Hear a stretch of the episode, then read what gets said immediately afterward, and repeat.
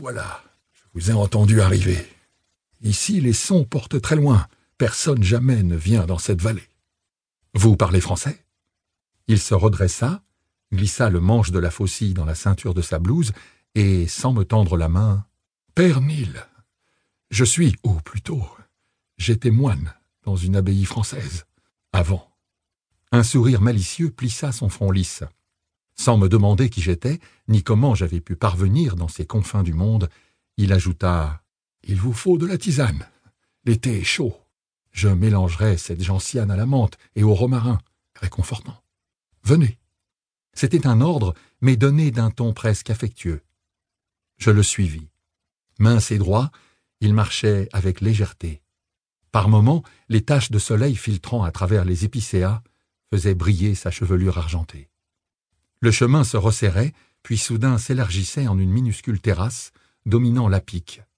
Émergeant à peine du flanc de la montagne, une façade de pierre sèche, une porte basse, une fenêtre. Et il faudra vous baisser pour entrer. Cet ermitage est une grotte aménagée, comme devait l'être celle de Qumran.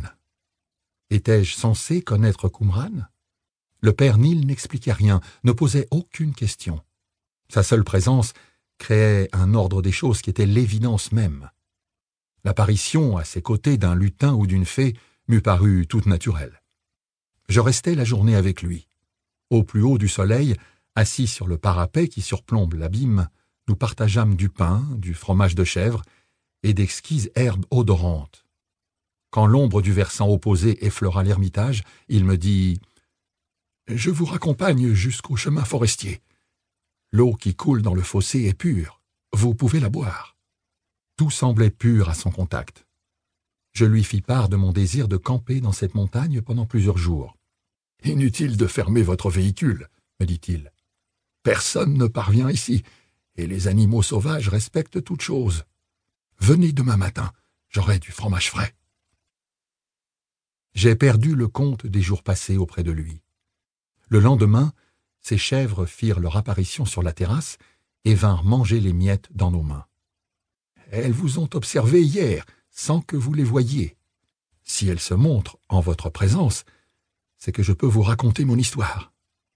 Vous serez le premier à l'entendre. Et le père Nil raconta. De cette aventure, il était l'acteur principal. Pourtant, il ne me parla pas de lui, mais d'un homme dont il avait découvert la trace dans l'histoire, un Judéen du premier siècle. Et derrière cet homme, je perçus l'ombre lumineuse d'un autre encore, dont il me dit peu de choses, mais qui expliquait la clarté de son regard limpide. Au dernier jour, mon univers d'occidental éduqué par le christianisme avait basculé.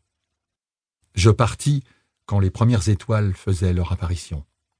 Le père Nil resta sur la terrasse, petite ombre qui donnait sens à toute la vallée, et ses chèvres m'accompagnèrent un instant. Mais au moment où j'allumais ma torche électrique, effrayées, elles rebroussèrent chemin. Première partie Chapitre 1 Le train fonçait dans la nuit de novembre. Il jeta un coup d'œil sur sa montre.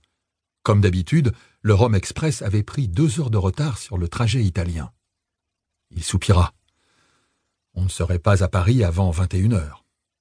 Il chercha à se caler de façon plus confortable, passa l'index entre le col de celluloïde et son cou.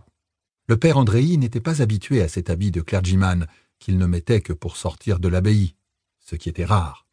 Et ces wagons italiens devaient dater de Mussolini les sièges en imitation cuir, durs comme les fauteuils d'un parloir de monastère, une fenêtre qu'on peut abaisser jusqu'à la barre d'appui située très bas, pas de climatisation. Enfin, il n'y en avait plus que pour une heure. Les lumières de la gare de la Motte Beuvron venaient de défiler à vive allure. Toujours sur les longues lignes droites de Sologne, l'express prenait sa vitesse maximum. Voyant le prêtre s'agiter, le voyageur trapu, assis en face de lui, leva ses yeux marrons de son journal et lui fit un sourire qui n'éclaira pas son visage au teint mat. Il sourit seulement des lèvres, songea André. Ses yeux restent aussi froids qu'un caillou du bord de Loire.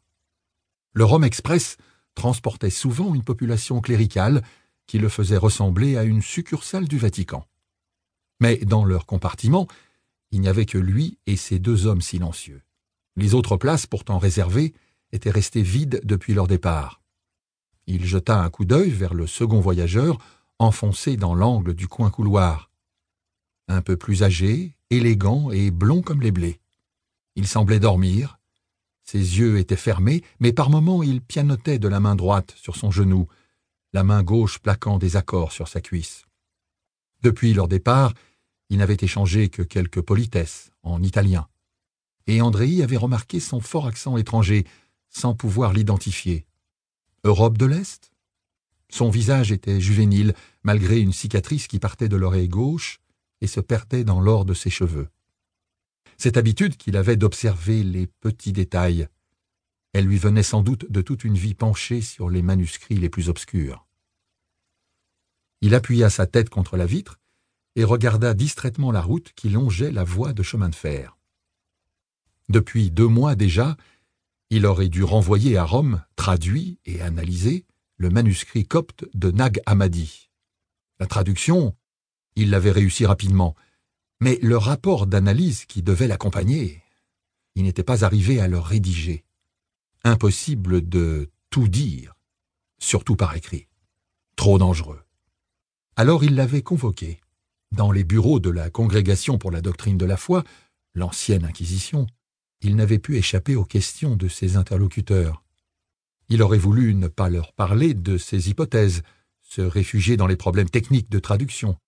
Mais le cardinal, et surtout le redoutable minutante, l'avait poussé dans ses retranchements et l'avait obligé d'en dire plus qu'il ne souhaitait. Puis il l'avait interrogé sur la dalle de Germini. Les visages s'étaient fermés un peu plus. Finalement, il était allé à la réserve de la bibliothèque vaticane. Là, le passé douloureux de sa famille l'avait brutalement rejoint.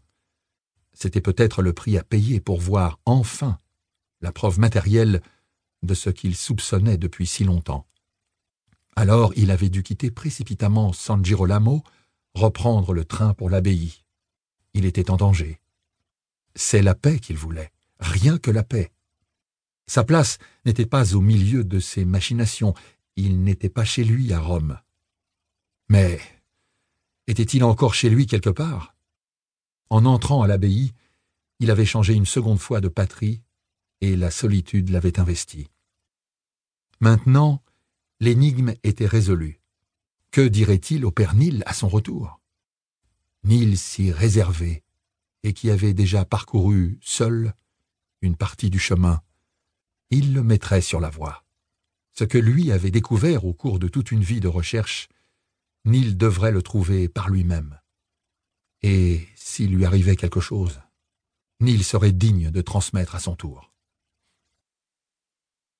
Le père Andréi ouvrit sa sacoche et farfouilla sous le regard impassible du passager d'en face.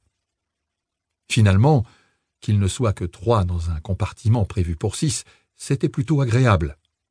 Il avait pu retirer sa veste de clergyman trop neuve et la poser à droite, sans la froisser, sur la banquette vide. Il finit par trouver ce qu'il cherchait un crayon et un petit carré de papier. Rapidement, il nota quelques mots en logeant le papier dans le creux de sa main gauche, replia machinalement ses doigts dessus et rejeta la tête en arrière. Le bruit du train, répercuté en écho par les arbres qui bordaient la route, l'engourdissait. Il sentit qu'il allait s'assoupir.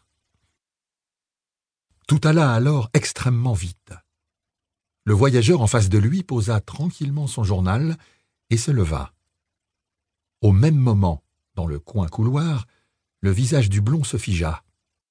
Il se dressa et s'approcha comme pour prendre quelque chose dans le filet au-dessus de lui. Andréi leva machinalement les yeux. Le filet était vide.